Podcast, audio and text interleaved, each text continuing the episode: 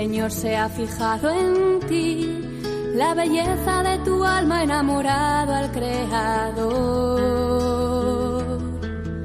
No temas, tu gozo es Él, su espíritu desciende hoy y la gracia se derrama hasta llenar tu corazón.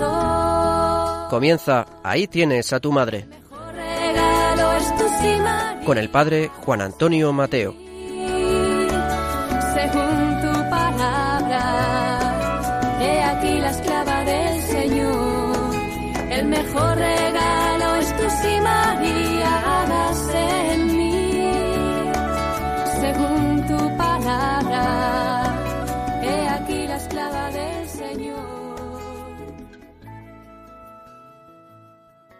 Muy queridos amigos, oyentes de este programa, devotos hijos de la Virgen María, cuando estéis escuchando estas palabras, han transcurrido ya varios días de este mes de octubre, especialmente dedicado al Santo Rosario, a rezarlo intensamente y a redescubrir este gran tesoro de nuestra vida cristiana. Hoy el programa lo dedicaré casi todo al Santo Rosario, para que nos estimule a conocerlo y a rezarlo más y mejor. En la primera parte os voy a comentar algunos aspectos de la vivencia del Santo Rosario por parte de almas santas que nos han precedido y que nos han enseñado el camino. En la segunda parte ofreceremos una parte de un documento muy importante de la Iglesia sobre el Santo Rosario. Concretamente es un fragmento de la exhortación Marialis Cultus de San Pablo VI y el fragmento es concretamente, como decía, dedicado al Santo Rosario. Eh, será bueno eh, escuchar otra vez estas palabras del magisterio de la Iglesia. Y finalmente, en la tercera parte, eh, he pensado algo más práctico, eh, ya más útil de cara al rezo del Santo Rosario inmediato, y son unas meditaciones que elaboró el Papa San Juan XXIII para meditar los misterios del Santo Rosario, después de un precioso documento que nos ofreció en su momento.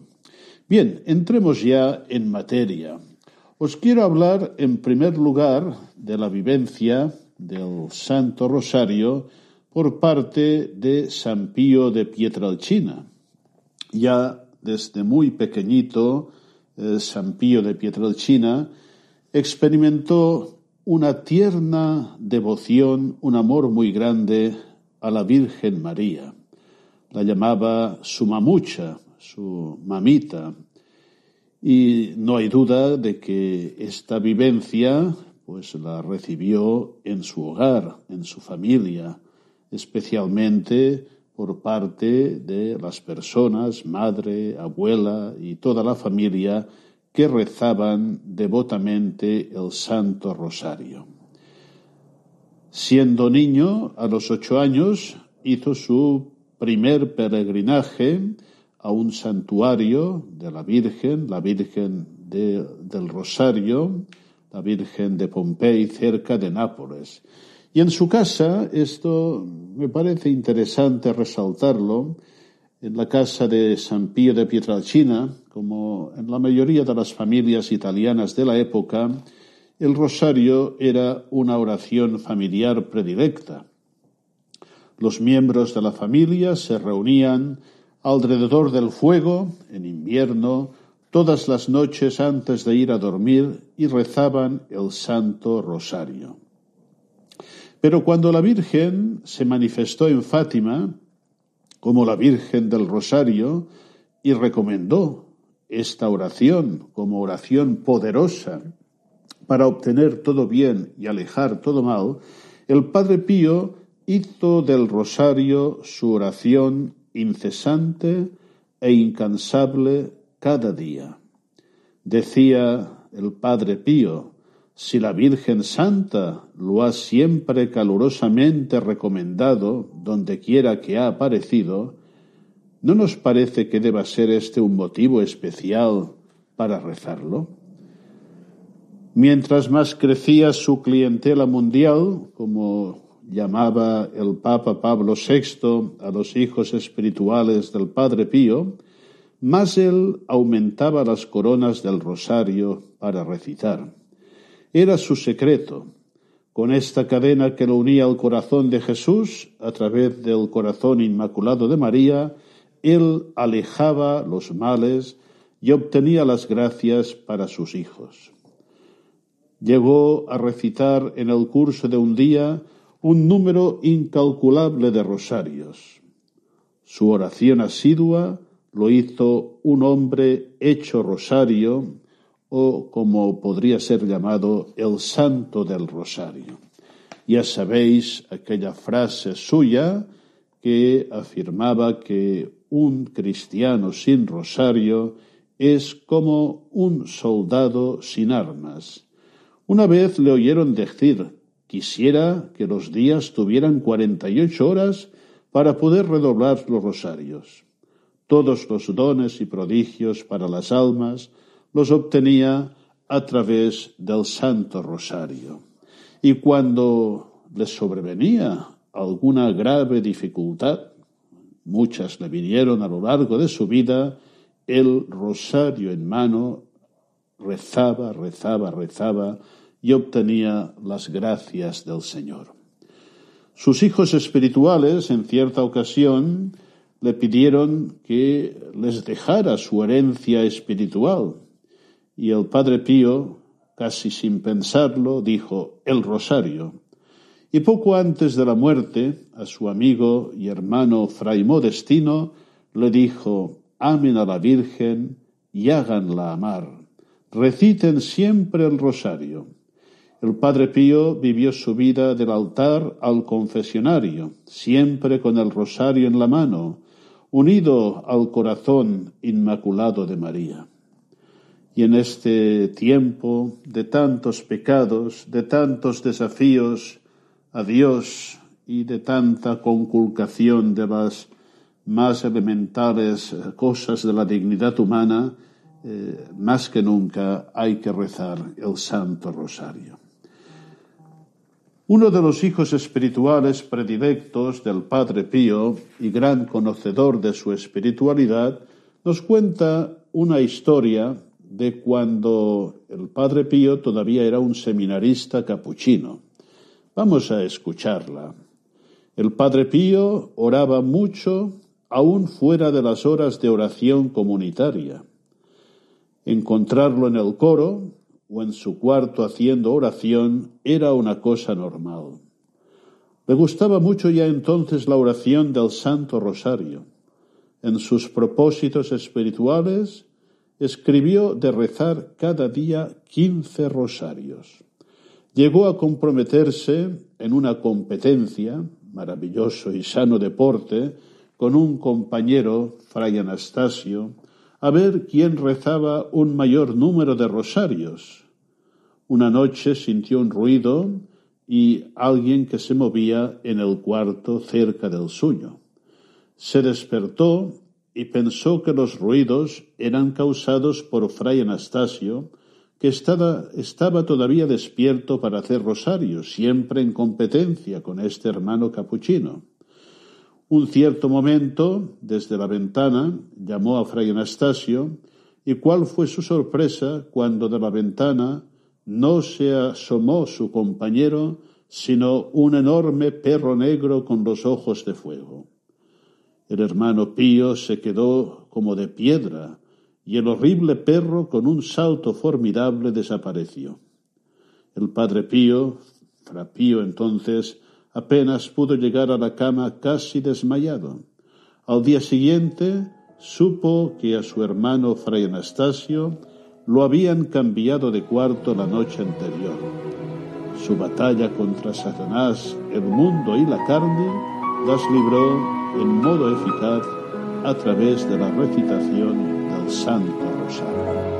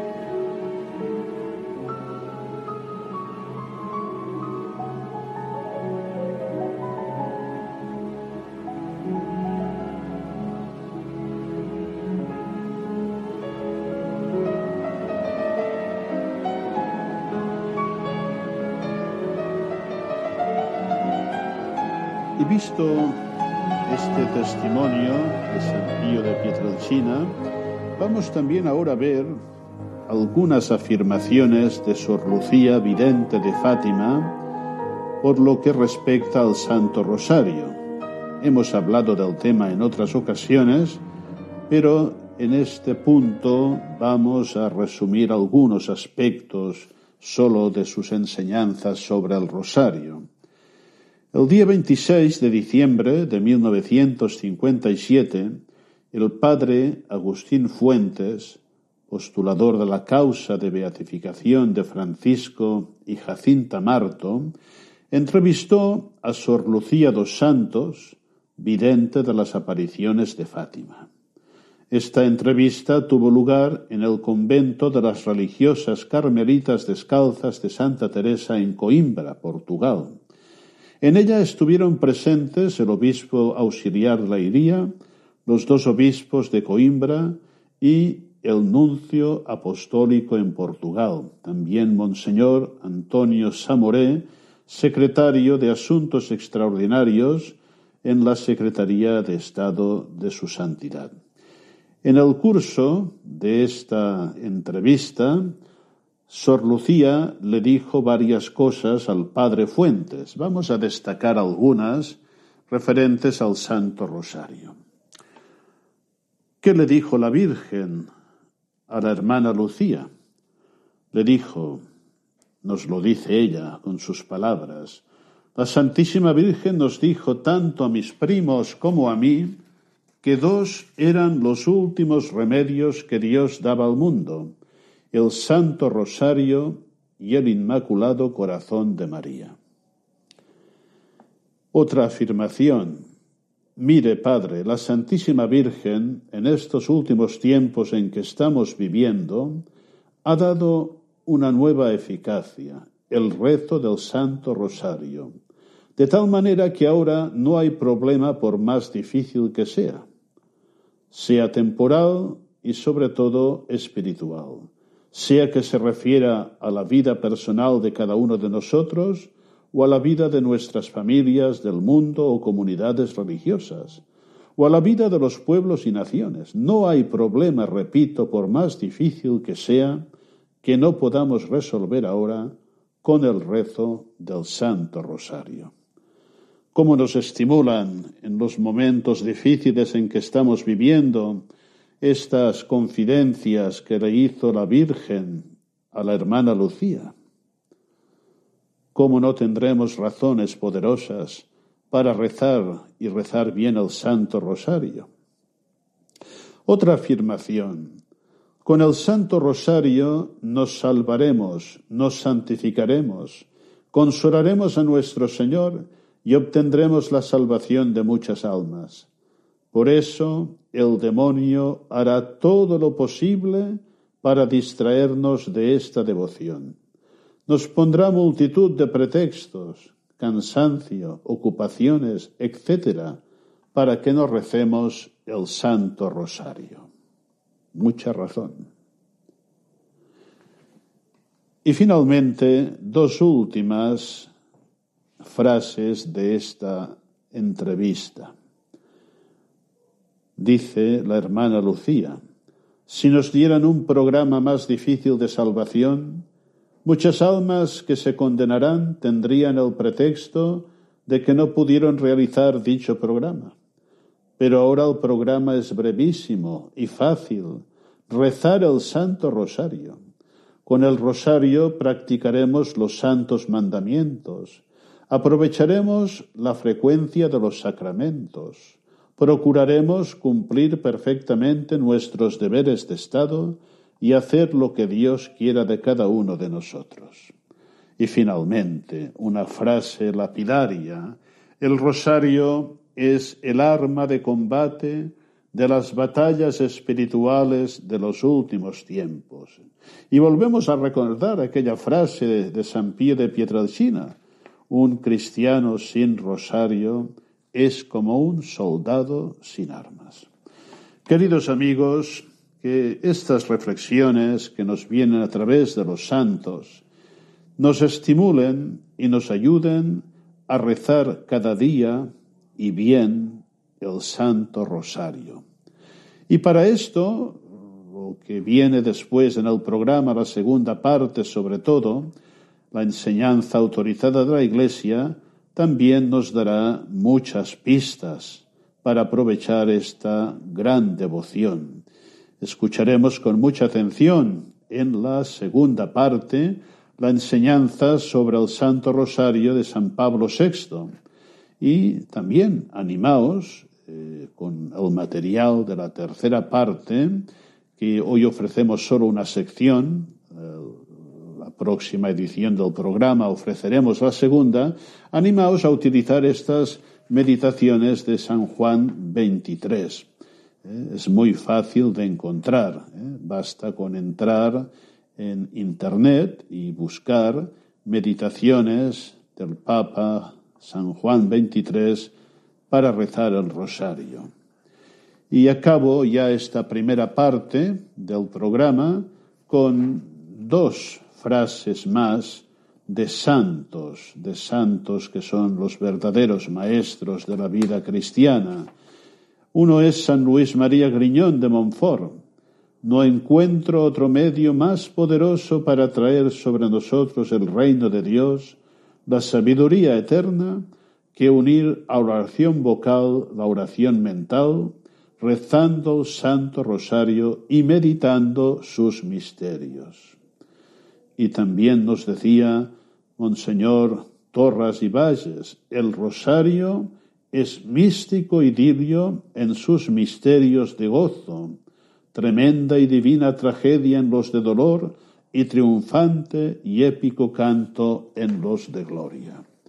Y no me resisto a ofreceros una cita más, muy profunda, muy inspiradora, de Monseñor Fulton Sheen. El rosario invita a nuestros dedos, a nuestros labios y a nuestro corazón a entonar una gran sinfonía de súplica y oración, y por estos motivos es la plegaria más grandiosa que jamás haya compuesto el hombre. El rosario es un sitio de encuentro de los no instruidos y de los sabios. Es la escuela donde el amor sencillo se acrecienta en conocimientos y donde los sabios aumentan su amor. Muy queridos amigos, que tengamos un feliz mes de lo que queda del Santo Rosario, entrando cada vez más profundamente en esta oración que la Virgen nos pide especialmente en nuestros tiempos.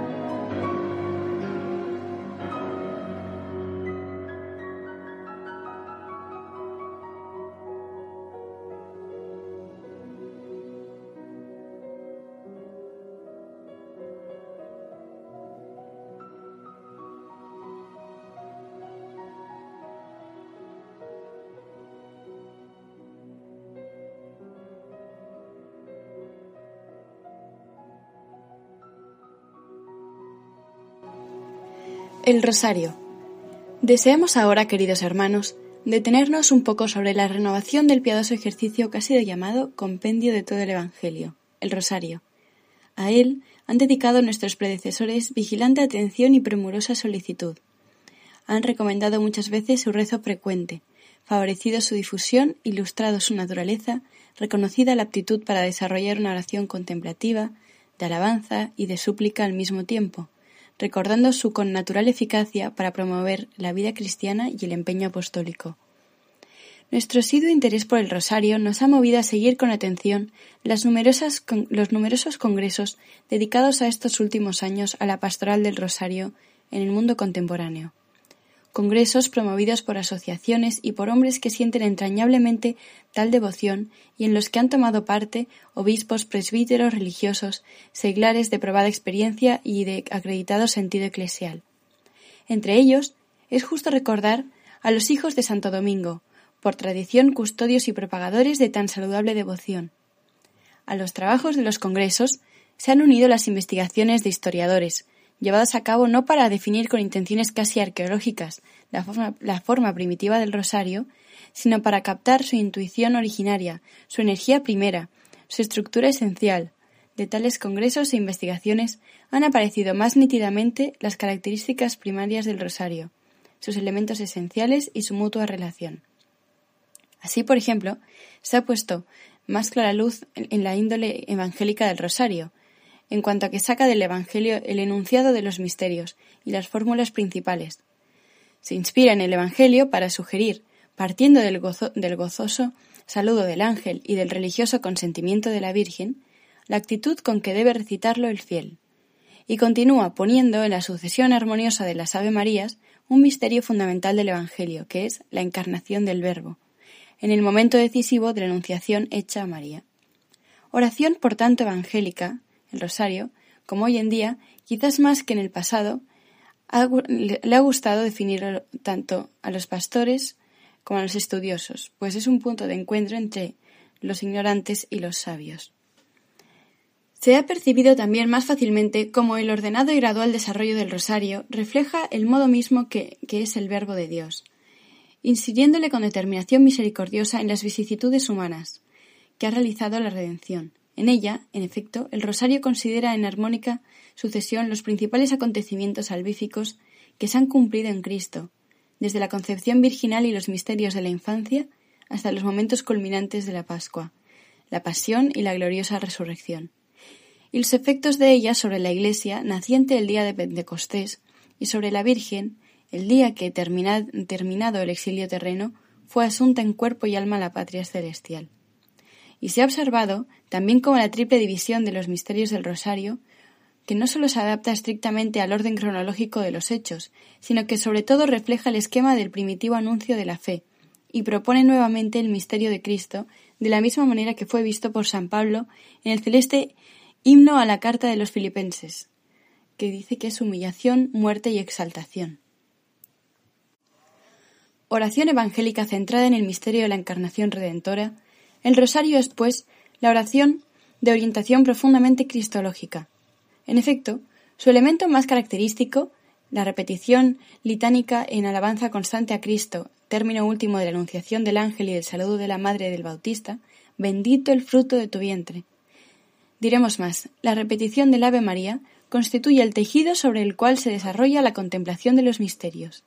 El Jesús, que en toda Ave María recuerda, es el mismo que en la, sucesión, en la sucesión de los misterios nos propone una y otra vez como Hijo de Dios y de la Virgen, nacido en una gruta de Belén, presentado por la Madre en el templo, joven lleno de celo por las cosas de su Padre, redentor agonizante en el huerto, flagelado, coronado de espinas, cargado con la cruz y agonizante en el Calvario, resucitado de la muerte, ascendido a la gloria del Padre, para derramar el don del Espíritu Santo. Es sabido que precisamente para favorecer la contemplación y que la mente corresponda a la voz, se solía en otros tiempos, y la costumbre se ha conservado en varias regiones, añadir al nombre de Jesús en cada Ave María una cláusula, que recordase el misterio anunciado. Se ha sentido también con mayor urgencia la necesidad de recalcar, al mismo tiempo que el valor del elemento laudatorio y despreciatorio, deprecatorio, la importancia de otro elemento esencial al rosario, que es la contemplación. Sin esta, el rosario es un cuerpo sin alma. Su rezo corre el peligro de convertirse en mecánica repetición de fórmulas y de contradecir la advertencia de Jesús. Cuando oréis, no seáis charlatanes como los paganos, que creen ser escuchados en virtud de su locuacidad. Por su naturaleza, el rosario exige un ritmo tranquilo y reflexivo, remanso que favorezca en quien ora la meditación de los misterios de la vida del Señor, vistos a través del corazón de aquella que estuvo más cerca del Señor y que desvelen su insondable riqueza. Desde la contemporánea reflexión han sido entendidas a fin, en fin, con mayor precisión las relaciones existentes entre la liturgia y el rosario. Por una parte, se ha subrayado cómo el rosario en casi un vástago germinado sobre un tronco secular de la liturgia cristiana, pues es el salterio de la Virgen, mediante el cual los humildes quedan asociados al cántico de alabanza, a la intercesión universal de la Iglesia. Y por otra parte, se ha observado que esto ha acaecido en una época, al declinar la Edad Media, en que el espíritu litúrgico estaba en decadencia, y se realiza un cierto distanciamiento de los fieles de la liturgia, en favor de una devoción sensible a la humanidad de Cristo y a la, bienaventurada Virgen María. Si en tiempos no lejanos pudo surgir en el ánimo de algunos el deseo de ver incluido el rosario entre las expresiones litúrgicas, y en otros, debido a la preocupación de evitar errores pastorales del pasado, una injustificada desatención hacia el mismo, hoy día el problema tiene fácil solución a, a la luz de los principios de la Constitución Sacrosanctum Concilium. Celebraciones litúrgicas y piadoso ejercicio del rosario no se debe ni contraponer ni equiparar. Toda expresión de oración resulta, por tanto, más fecunda cuanto más conserva su verdadera naturaleza y fisonomía que le es propia. Confirmado, pues, el valor preeminente de las acciones litúrgicas, no será difícil reconocer que el rosario es un piadoso ejercicio que se armoniza fácilmente con la sagrada liturgia. En efecto, como la liturgia tiene una índole comunitaria, se nutre de la Sagrada Escritura y gravita en torno al misterio de Cristo. Aunque sean planos de realidad esencialmente diversos, anamesis en la liturgia y memoria contemplativa en el rosario, tienen por objeto los mismos acontecimientos salvíficos llevados a cabo por Cristo. La primera hace presentes bajo el velo de los signos y operantes, de modo misterioso, los misterios más grandes de nuestra redención. La segunda, con el piadoso afecto de la contemplación, vuelve a evocar los mismos misterios en la mente de quien ora y estimula su voluntad a sacar de ellos normas de vida. Establecida esta diferencia sustancial, no hay quien no vea que el rosario es un piadoso ejercicio inspirado en la liturgia, y que, si es practicado según la inspiración originaria, conduce naturalmente a ella, sin traspasar su umbral. En efecto, la meditación de los misterios del rosario, haciendo familiar a la mente y al corazón de los fieles los misterios de Cristo, puede construir una óptima preparación a la celebración de los mismos en la acción litúrgica y convertirse después en eco prolongado. Sin embargo, es un error que perdura todavía, por desgracia en algunas partes, recitar el rosario durante la acción litúrgica. El rosario, según la tradición admitida por nuestro predecesor San Pío V y por él propuesta autorizadamente, consta de varios elementos orgánicamente dispuestos.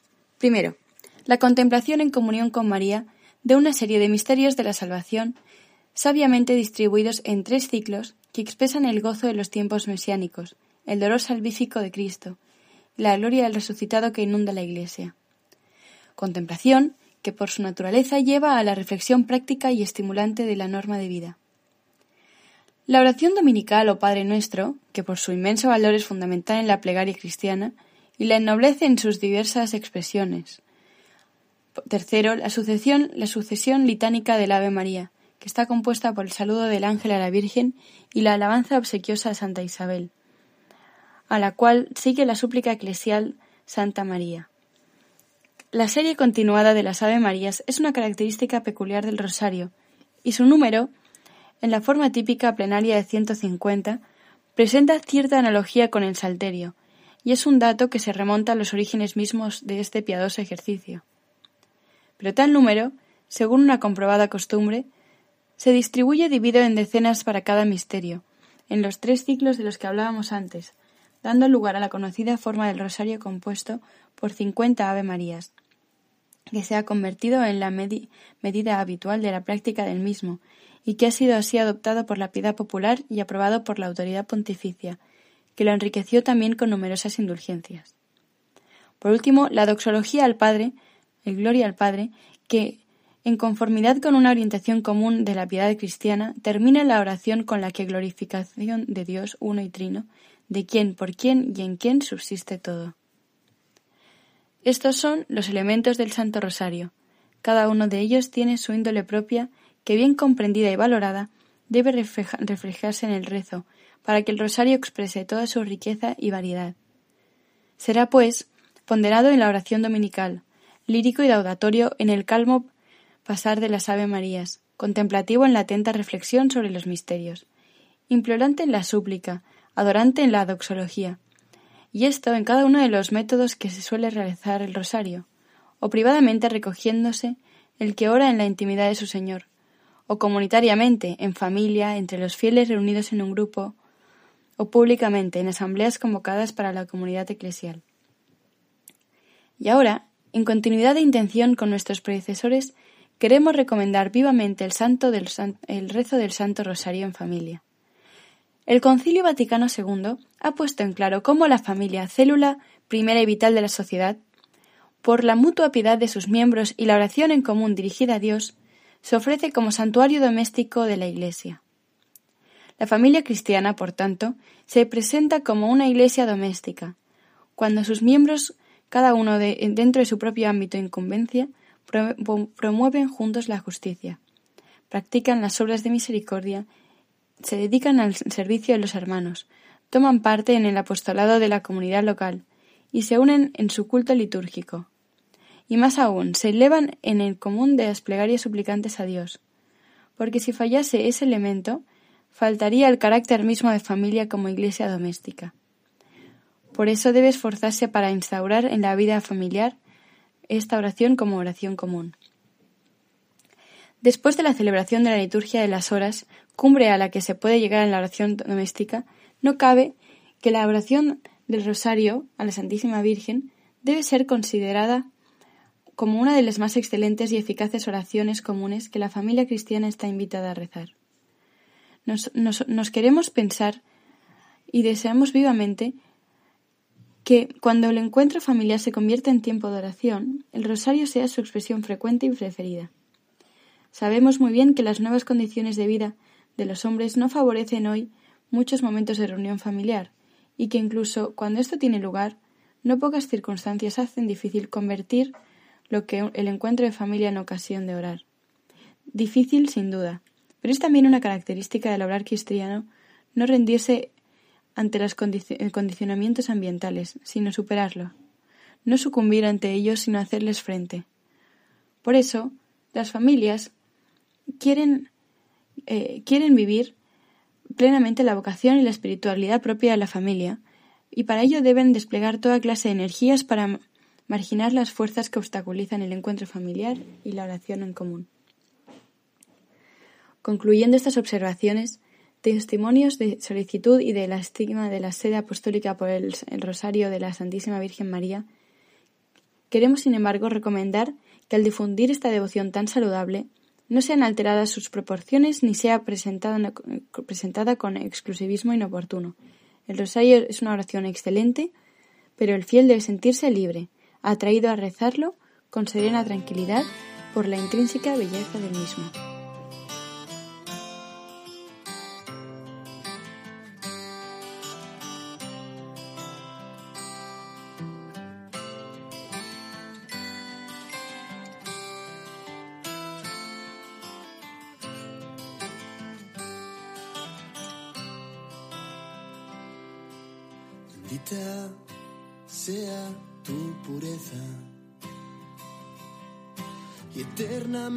Lo sea, pues todo un Dios se recrea en tan graciosa belleza.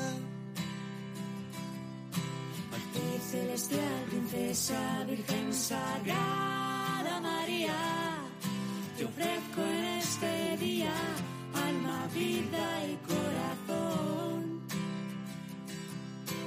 Mírame con compasión, no me dejes, madre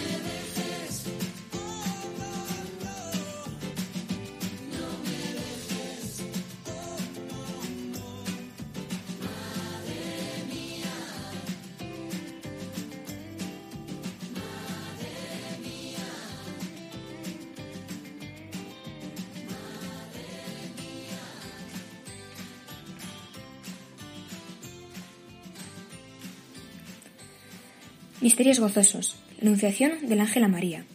Este es el punto más luminoso, el que une el cielo con la tierra, el más grandioso acontecimiento de los siglos. El Hijo de Dios, Verbo del Padre, por quien todo fue hecho de cuanto se hizo en el orden de la creación, asume la naturaleza humana para convertirse en el Redentor y en el Salvador de la humanidad entera. María Inmaculada, la flor más bella y fragante de la creación, con su Ecce Ancilla Domini, a las palabras del ángel acepta el honor de la divina maternidad que al punto se cumple en ella, y nosotros, como hermanos redimidos de Cristo, nos convertimos todos en hijos de Dios.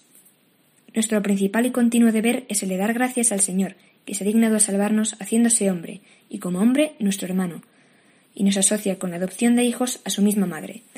La intención de la plegaria en la contemplación de este primer cuadro, además de la perenidad habitual de la acción de gracias, es el estudio y el esfuerzo sincero de humildad, de pureza, de gran caridad, de la que la Virgen bendita nos da un tan hermoso ejemplo.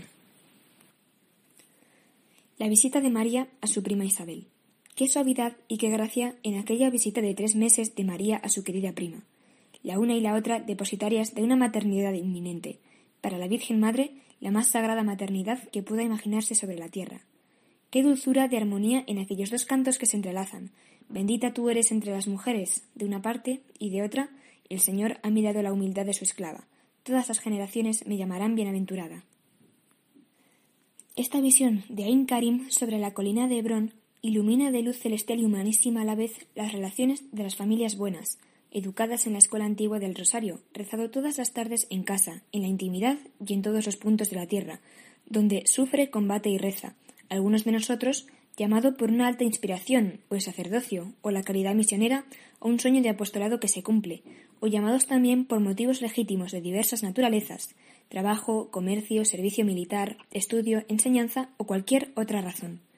Qué hermoso conjuntarse durante las diez Marías de este misterio, donde tantas almas unidas por razón de sangre, por vínculos domésticos, por todo aquello que santifica y estrecha los sentimientos de amor entre las personas más queridas, padres e hijos, hermanos y parientes, convecinos o pertenecientes a un mismo pueblo, en acto de reflejar, de iluminar un sentimiento de caridad universal, cuyo ejercicio es alegría y honor de la vida. El nacimiento de Jesús en Belén. En el momento justo, según las leyes de la naturaleza humana asunta, el Verbo de Dios hecho hombre sale del tabernáculo santo que es el seno inmaculado de María. Su primera aparición en el mundo está en un pesebre donde las bestias se alimentan de heno. Todo alrededor es silencio, pobreza, sencillez, inocencia. Se oyen voces de ángeles que anuncian en el cielo paz que el recién nacido trae al universo. Los primeros adoradores son María, la madre, y José, el padre putativo. Después, los humildes pastores, invitados por voces angélicas, descienden de la colina. Más tarde llegará una caravana de gente ilustre, precedida desde lejos por una estrella, y ofrecerá dones preciosos llenos de significado. Pero entre tanto, todo adquiere en aquella noche de Belén lenguaje de universalidad. Sobre este tercer misterio, que obliga a que toda rodilla se doble ante la cruz, hay quien gusta de contemplar los ojitos sonrientes del divino infante en actitud de mirar a todos los pueblos de la tierra que pasan, uno después de otro, como en revista ante él y a los que él identifica. Hebreos, romanos, griegos, pueblos de África y de todas las regiones del universo y de todas las épocas de la historia, pasadas, presentes y futuras. Para otros, en cambio, durante las diez Ave Marías de este misterio del nacimiento de Jesús, les gusta encomendar a Él el sinnúmero de los niños de todas las razas humanas que durante las últimas veinticuatro horas del día y de la noche precedente van naciendo. Todos estos niños, bautizados o no, pertenecen a Jesús de Belén y a la continuación de su dominio de luz y de paz. La presentación de Jesús en el templo. La vida de Jesús todavía en los brazos maternos se abre al contacto de los dos testamentos, luz y revelación de las gentes, esplendor del pueblo elegido. San José debe estar presente y participar también él en el rito de las ofrendas legales prescritas. Aquel episodio se perpetúa en la Iglesia, y en el acto de repetir el Ave María es bello observar las hermosísimas esperanzas del perenne reflorecimiento de las promesas del sacerdocio y de los cooperadores y de las cooperadoras en gran número al reino de Dios, jóvenes alumnos de los seminarios, de las casas religiosas, de los estudiantados misioneros e incluso de las universidades católicas y de otras formas de un futuro apostolado de los seglares cuyo expandirse, a pesar de las dificultades y de las oposiciones de la hora presente e incluso en las diversas naciones muy atribuladas por la persecución, no cesa de ser espectáculo consolador hasta el punto de arrancar palabras de admiración y de alegría. Luz y revelación de las gentes, gloria del pueblo elegido. Jesús perdido y encontrado en el templo. Jesús tiene ya doce años. María y José le acompañan a Jerusalén para la plegaria habitual de aquella edad. De improviso desaparece de sus ojos, aunque vigilantes y amorosos. Gran preocupación en aquella búsqueda que dura tres días. Se le encuentra entre los demás asistentes en el templo. Estaba razonando con los doctores de la ley. Qué palabras tan significativas las de San Lucas, que nos lo describe con precisión, lo encuentran sentado en medio de los doctores, auditem illos et interrogatem eos, en, en actitud de escucharlos y de preguntarles. Aquel encuentro de los doctores era entonces todo conocimiento, sabiduría, luz, práctica en contemplación al Antiguo Testamento. Tal es todo en tiempo la misión de la inteligencia humana, recoger las voces de los siglos, transmitirnos la buena doctrina, dilatar con humildad la mirada de la investigación científica sobre el futuro. Cristo se encuentra siempre allí en medio, en su puesto, Magister Vester Unus et Christus. Esta quinta decena de los misterios gozosos es una invocación especial en provecho de cuantos son llamados al servicio de la verdad y de la caridad, en la investigación, en la enseñanza, en la difusión de las técnicas nuevas audiovisitivas moviendo amar a Jesús. Científicos, profesores, maestros, periodistas, especialmente estos, por la tarea característica de hacer siempre el honor a la buena doctrina en su pureza, sin fantásticas deformaciones. Sí, sí, rezamos por todos ellos, ya sean sacerdotes o sean laicos, Rezamos para que sepan escuchar la verdad y se requiere tanta pureza de corazón para que sepan entenderla y se requiere toda la humildad íntima de la mente, para que sepan defenderla. Y es necesaria la fuerza que tuvo Jesús, y es la fuerza de los santos, la obediencia. Solamente la obediencia logra la paz, es decir, la victoria.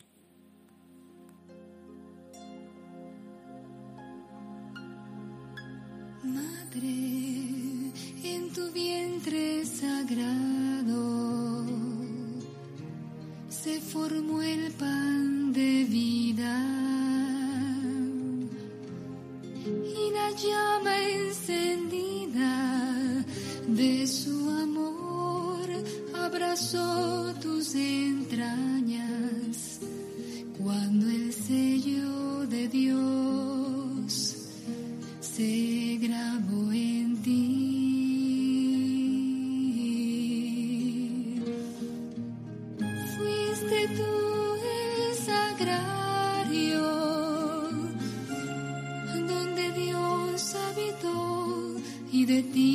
formó con el trigo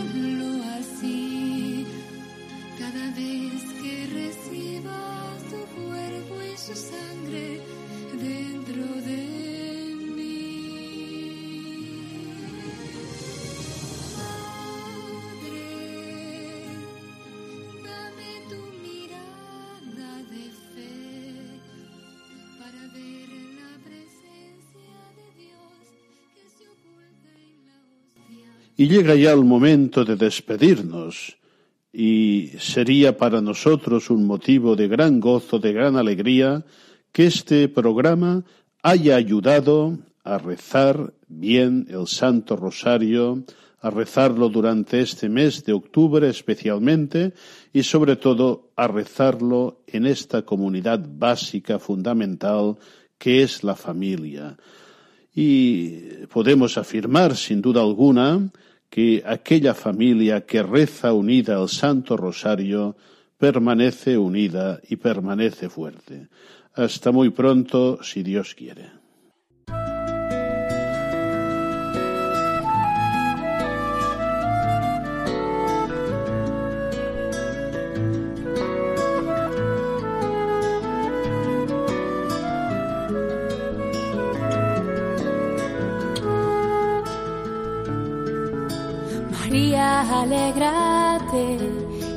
Señor se ha fijado en ti, la belleza de tu alma enamorado al Creador.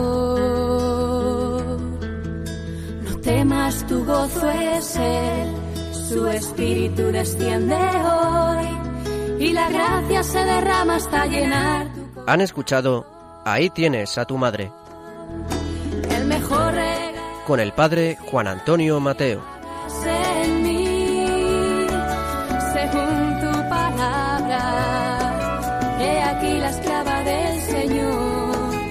Mejor